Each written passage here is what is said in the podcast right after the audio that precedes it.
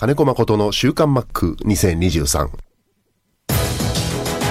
この時間は元気から始めます。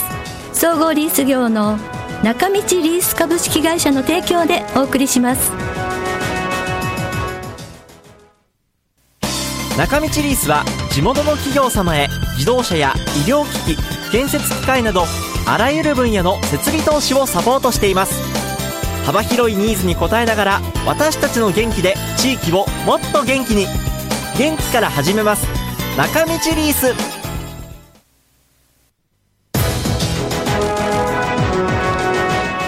週刊マックは札幌市西区のコミュニティ FM 三角山放送局が FM76.2MHz でラジオ放送インターネットスマートフォンでもお送りしていますおはようございます安村まりです10月13日金曜日。今週の週刊マックは9月27日の収録からお送りします。いよいよクライマックスシリーズも始まりますがここまでのロッテマリーンズについて振り返っています。ではどうぞ。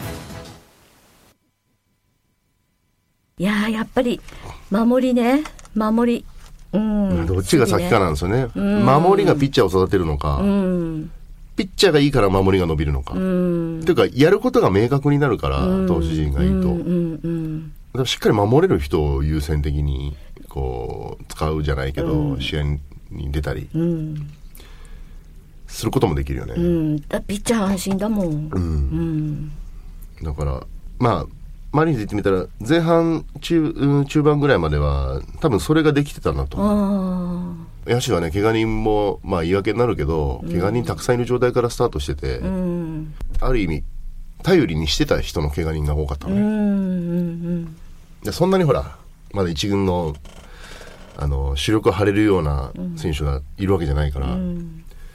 その人たちでなんとかスタートしてと思ってたけど、開幕時間ほとんどいなくて、うん。もうそれこそ、やりくりになっちゃうようね。んだから、まあ、まずは守りから頑張ろう。特に佐々木朗希が投げる試合は、はい点は取れないかもしれないけど、点与えちゃダメだ。だあから守れる人からっていうイメージはあったの。うんまあでも、ローテーションの中ではそういう時じゃないとピッチャーもいるよね。あそうすると、やっぱ攻撃なのかななんていう感じで監督も言ってて。中盤以降かな。やっぱ少し守りのほころびじゃないけど、守りきれなくはなってる。うん。そうすると、バッティングなんて水物っていうけど、そもそも爆発力があるうん。チームじゃないから、うんうんそういう点の取られ方すると、繋いだって意味なくなっちゃうんだよね。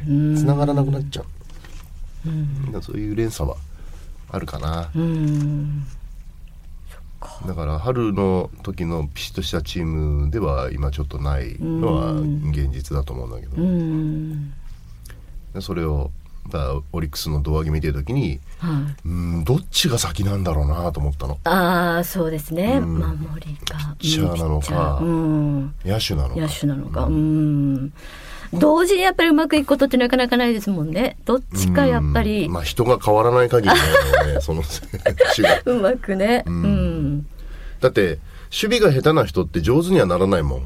必ず普通っていう状態を通過するわけでしょだけどみんなプロになってるんだからそそうそう。結局僕ね脚力とはい。あと肩だと思うんだよね。ああ足と肩。うん。うん。足が速くてもやっぱ判断悪かったり体の使い方下手だったりする選手もたくさんいるけど。うん。だからマリーンズでいろんな選手見てて、はい。あこれって他のチームにいない能力持ってるっていうのがやっぱ佐々木朗希、ん。もちろん160超はいはい。えるストレートと。はいコントロールもいいですし、はい。ちょっと体の弱さっていうのがねこれは、ねあのね。多分永遠のテーマだと思う。ああそっか。うん。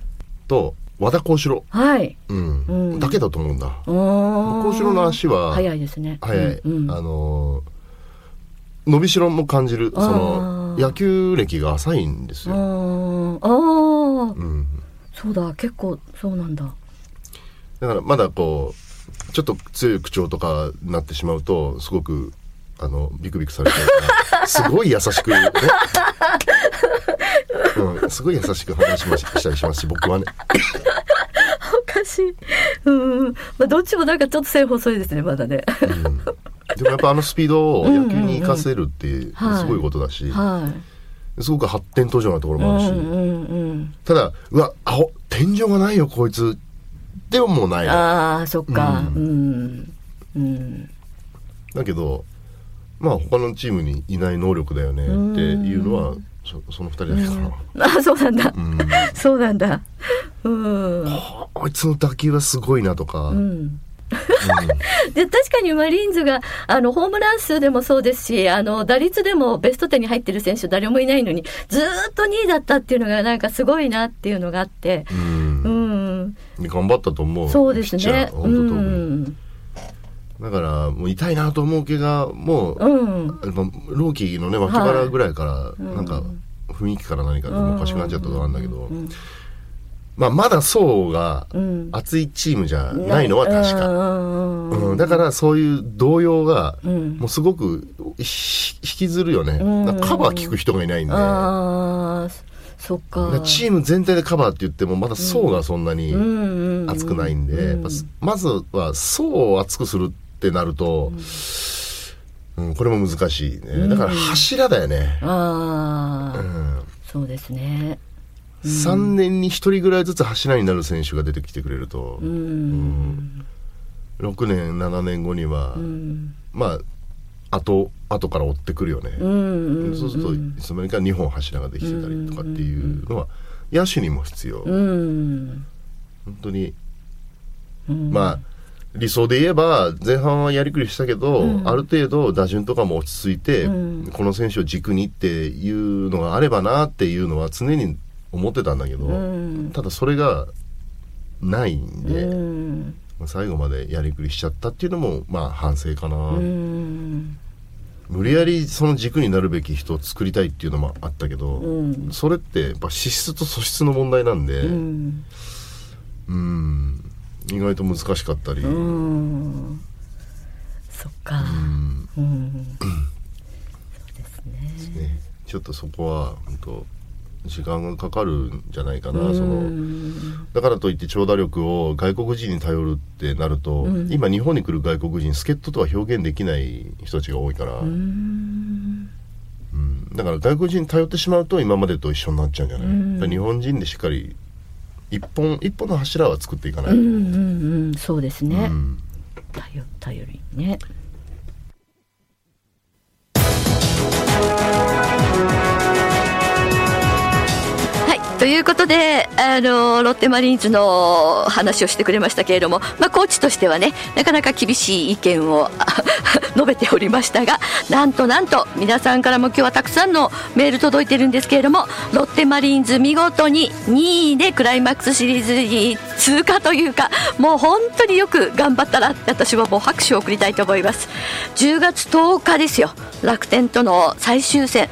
こんなにあの毎シーズン毎シーズン、まあ、野球に関わってから18年、まあ、その前からも野球は好きで見てましたけどもさこんなに最後の最後までどこのチームがあのクライマックスに行けるのかわからなかったし年っていうのはなかったような気がするんですよね。しかもあのまロッテマリーンズもそうですけれども負けたら本当に4位に行っちゃっていけないとか勝てばソフトバンクを抜いて2位になるとか、まあ、こんなシーズンは私もなんか初めてのような気がしますそして、まあ、あのご存知のように10月10日5対0で ロッテマリーンズが勝利しまして、えーなんとなんとソフトバンクを抜いて2位にクライマックスに飛び込みました。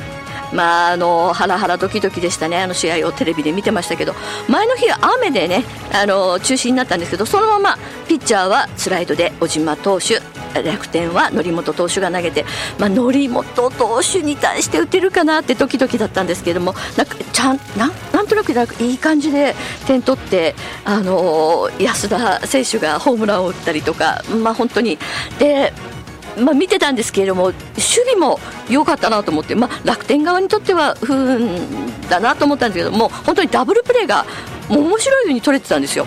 なのであけるかもとか思いながら でもまあ最後ね良かったなって、まあ、楽天ファンの皆さんごめんなさい。本当にごめんなさい。でもまあ ロッテマリーンズの、まあね、戦略コーチをしているあのこの番組としては良かったなって思います。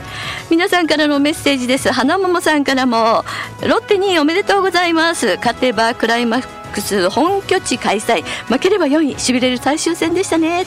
明日からのファーストステージも全力で応援します。そして谷保さんのアナウンスを聞けるのも楽しみです。ということで。そうなんですよ。あのずっと33年間ねあの場内アナウンスをされてた谷保さんが引退ということであの華々しく ZOZO マリンであの、まあ、セレモニーまではいかないんですけどたくさんの花を贈られてあの監督や皆さんからも花を贈られてあの涙ながらに スタジアムを去っていったんですけれどもでもクライマックスの時にはあの延長戦ということで谷保さんのアナウンスが聞けますよ皆さん。で荒木のコンドルさんからもこちらはですねこのクライマックスあのロッテマリーンズおめでとうと一緒に花桃さんもそうですけども侍ジャパンのヘッドコーチ就任おめでとうございますっていうのも来てますね、えー、荒木のコンドルさんも、えー、侍井端ジャパンのコーチ陣が発表されそこにマックの名前がすごいですね。我らのマックさすがですということでクライマックス出場し侍の仕事もして試合もして大忙しですね。ということですね。そうなんですよね。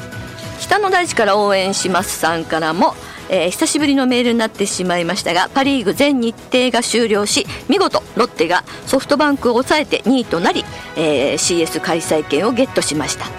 ロッテのホームゲームは強いイメージがあるので金子コーチの手腕ともども試合楽しみですね。そして侍ジャパンのヘッドコーチにも就任するとのこと背番号は88で決まったことでますます目が離せなくなります。えー、千葉県在住の大谷メロンさんからも侍ジャパンヘッドコーチ就任おめでとうございます。マック。ということで CS 日本シリーズとありますけれどもロッテと侍ジャパン同時進行でしょうか。第1戦決勝戦見に行きますね。頑張ってマック。ということで。あそっか千葉在住なんで行けるんですね。いいですね。そしてこちらはマックと下の名前が一緒のツッツさんからもいただきました。マリさん。伸びてます。こんにちは。マックが井端侍ジャパンのヘッドコーチになりましたね。しかもというかやっぱり背番号は88で写真も添付してくれたんですけれども写真はファイターズのホーム最終戦でマリーンズのマックのユニフォームを着用してわざわざマリーンズビジター応援席に行って撮ったものです。ということでありがとうございます。金子88って背番号背中が写ってます。あのー、さね、エスコンでの、あのー、ゲーム私も見に来ました。最終戦の1日前でしたけれどもね、えー、ロッテファンも大勢来てました。こちらラジオネームピンクさんです。えー、こちらまずはマックさん。クライマックスシリーズ2位通過おめでとうございます。こうなったら10ゲーム以上離れてたらなんて言わないで下克上を狙ってください。そしてジャパンのヘッドコーチ お引き受けいただきありがとうございます。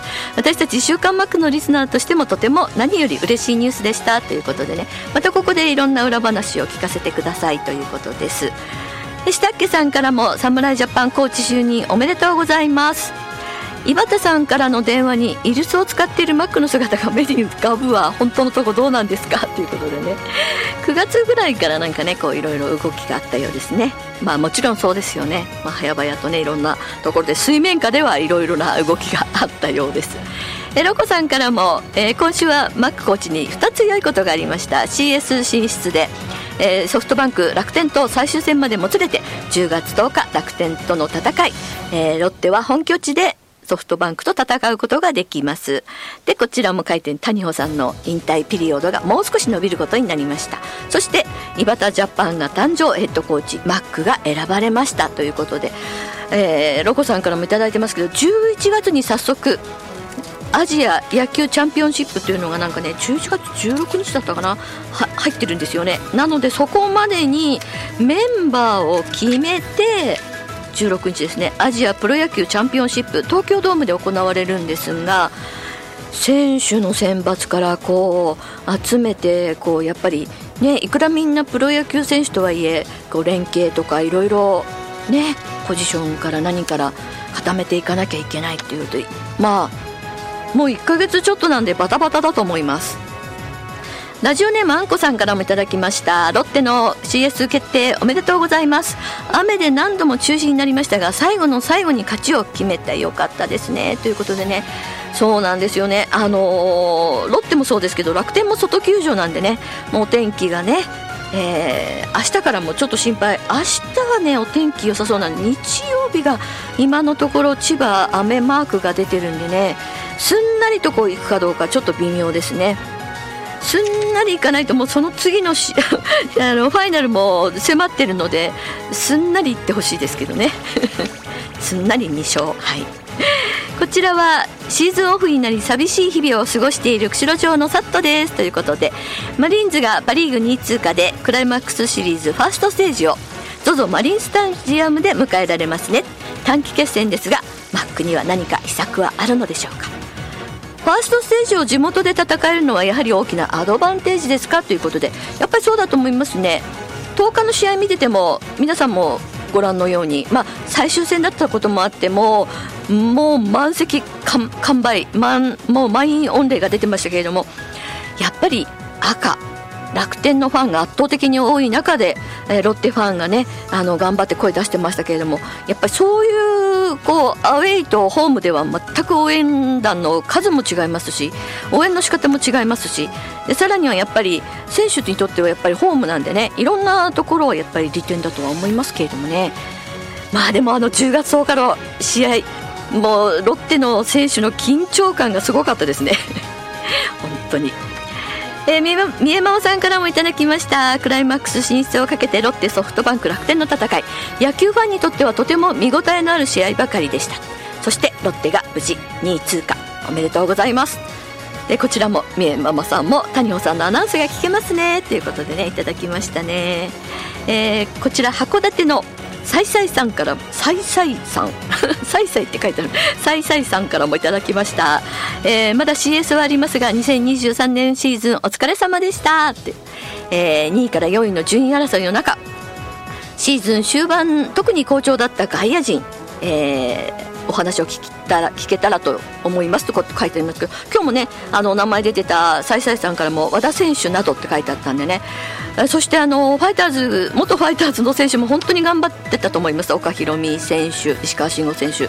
それからあの西村投手ちょっと抜けましたけど西村投手もすごくあの出番が多くてよかったなって思って見てました。パンダさんからもいただきました。少々ご無沙汰していましたがラジオネームパンダです。マリーンズの CS ホーム開催決定おめでとうございます。今シーズンがまだ続くのが嬉しい限りです。ということでね。で荒木のコンドルさんからもロッテ大逆転での2位進出おめでとうございます。豊平区の優子さんからもロッテ2位通過おめでとうございます。ファイターズ今季関係ないのでマックとこのロッテを応援しておりました。すいません本当ロッテファンの皆さんロッテファイターズファンの皆さん本当ごめんなさいね、えー、ロッテの話に夢中になってますけれどね。ファイターズもしっかり見てますよ。フェニックスリーグとかね。若手頑張れって思って見てます。静岡ママさんからも先週フライングメールをしてしまいましたが正式にマック侍ジャパン決定しましたね。背番号88とのこと。ポストシーズンでも忙しく釣りはお預けになってしまいますね。そしてみぽりんさんからもいただきました。なんと3位とソフトバンクの勝率は1毛差ということでまあ本当に髪の毛1本ぐらいの差ですよね。えー、本当にね、あのー、最終戦岡ひろみ選手はラッキーボーイでしたということでまあ、みぼりんさんはなんかあの身内の方がね亡くなったということで本当にお悔やみ申します申し上げます。早くなんか元気になってほしいなと思いますけれどもね今は悲しみに浸ってください。さあ皆さんからもあの週刊マックロッテのメッセージでも何でも結構ですしファイターズの情報でも何でも結構ですのでメールお待ちしていますね。中道リースは地元の企業様へ自動車や医療機器建設機械などあらゆる分野の設備投資をサポートしています。幅広いニーズに応えながら私たちの元気で地域をもっと元気に。元気から始めます。中道リース。この時間は元気から始めます。総合リース業の中道リース株式会社の提供でお送りしました。